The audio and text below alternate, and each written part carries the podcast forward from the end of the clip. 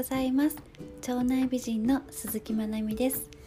この放送は腸内美人になるための知識ノウハウお料理のレシピ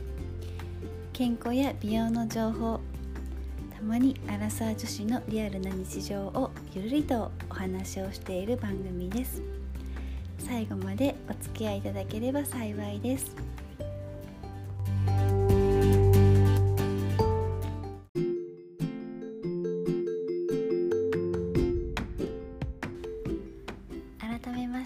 はようございます。2月の26日の金曜日ですね。皆様いかがお過ごしでしょうか？ようやく金曜日今週はえーと、火曜日がお休みだったので実質4日勤務だったので1週間があっという間に過ぎました。ちょっと得した気分ですよねお休みがあると。週5日じゃなくて3日4日がいいななんて思いながら日々お仕事をしております。皆様の働き方ってどんな感じですか？やっぱり平日週5勤務の方がまだまだ多いんですかね？とはいえ、まあ、これから風の時代に入って本当に新しい働き方っていうのがどんどん増えていくっていうのを思うとこの週5で勤務するっていう形態ももう当たり前じゃなくなってくるのかななんていうふうに思っております本当に誰しもが自由な場所で自由な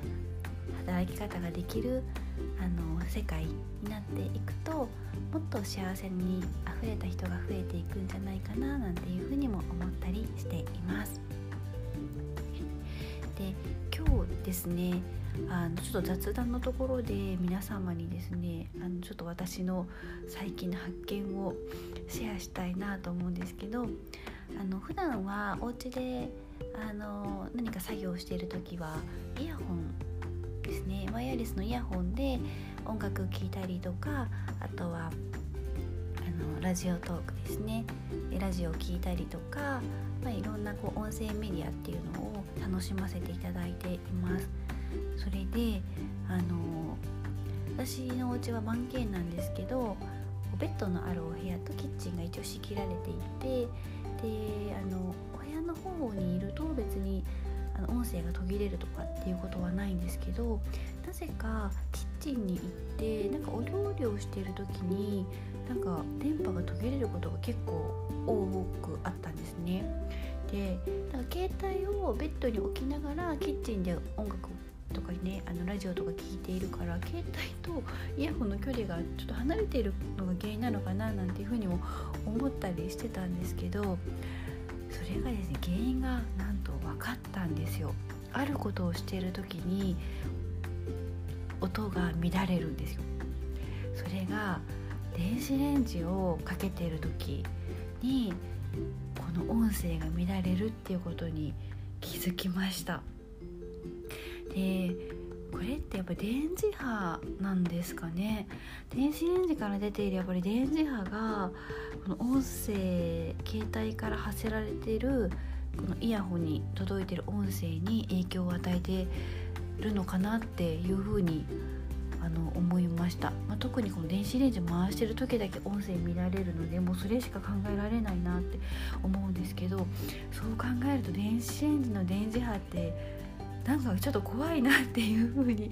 あの使っていてすごい思いました今結構時短料理とかはするので電子レンジほんと様々ではあるんですけどでもなんかちょっと電磁波ってやっぱり影響力が強いんだなって思うとそれを浴びている食材とかそれをさそして食べる私の体って大丈夫かなって一瞬ちょっと不安になったり、えー、したんですよね。かといってちょっと電子レンジを手放すっていうのはうーんちょっと今の生活には結構支障が出てしまうんじゃないかなって思うとなかなか手放すことができないんですけど皆さん電子レンジってどうですか？うちの家だけなのかな？電波がなんか途切れちゃうの。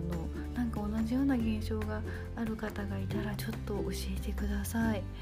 なんかちょっと不安になってきた。この電子レンジがダメなのかな。どうなんだろう。もしあの同じ現象あるっていう方いたら是非是非教えてくれると嬉しいです。はい。ではちょっと雑談が長くなってしまいましたが今日のですね配信について、えー、進んでいきたいと思います。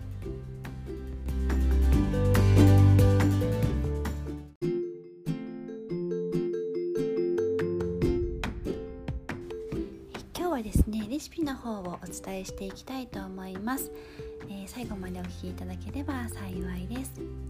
えー、先日ですねあの麹を使った、ランチ会っていうのをこじんまりとなんですけどあの美しい女性たちに囲まれて、えー、やってきました。そこでは全てのお料理に麹の発酵調味料塩麹とか醤油麹甘酒を使った簡単手軽なお料理をですね用いてみんなでワイワイと女子会っていう感じでやっていきましたでそこのですねあのパーティーの中で好評だったレシピを今日はとても簡単なので皆様にもシェアさせていただきたいと思います。で今日のレシピはですねブロッコリーとスナップエンドウのサラダになります。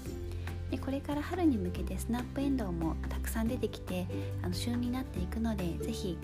皆様にもですね、えー、一品として作っていただければ嬉しいです。では材料になります。材料がブロッコリーですね。あとスナップエンドウ。で、えーと、味付けが豆乳ヨーグルトが大さじ2玄米の塩麹が大さじ1あとはレモン汁またはお酢が小さじ1になります。では続いてレシピです、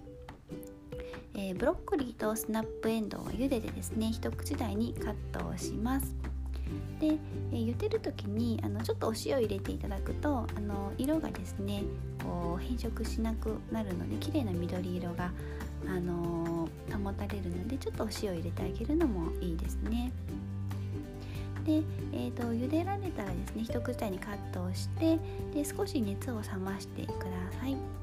で、えーと、ブロッコリーを切ってスナップエンドを切ったところに、えーと、調味料ですね。先ほどお伝えした豆乳ヨーグルト大さじ2と玄米の塩麹が大さじ1レモン汁またお酢小さじ1を入れていただいてあえていただきます。これだけになります。レシピと言いながらとてもとても簡単なものになるんですけれどもあのとてもですねまろやかさと酸味と塩麹の塩味が混ざってすごく美味しいなんか本当にデリに出てくるようなおしゃれなデリに出てくるようなサラダが完成します。であの調味料のですねえっ、ー、と分量は本当にお好みになりますので目安で今の数字をお伝えしたんですけれどもちょっとあえていただいてもしあの酸味足りないなと思ったらお酢足していただいたりとかあと塩味が欲しい方ちょっと甘みが欲しい方っていうのは塩麹と豆乳ヨーグルトをですね加えていただくと味も整ってきますのでちょっと味見をしてみてですね調整していただけると嬉しいです。あのブロッコリーは本当にビタミン C たっぷりの美肌のサラダになるのでこれからの時期ですね今結構やっぱり乾燥している方も多いかなと思うのであのビタミン C ねたっぷりとっていただくとお肌が内側から潤ってきますのでぜひぜひあのたくさんあの召し上がっていただきたいなというふうに思います。で作ったら冷蔵庫で、えー、3日くらいは持ちますのであの作り置きとかしていただくのもいいと思います。本当に手軽なデリ風おしゃれレシピ になるのでぜひご自宅でですねこの土日とかに作ってもらえると嬉しいです。また作ったらあの美味しかったよとか感想があればコメントでいただければ幸いです。ではですね。今日の配信の方は以上にさせていただきたいと思います、えー、今日も金曜日ですね、えー、皆様にとって今日も笑顔あふれる素敵な一日になりますように。それでは今日も元気にいってらっしゃい。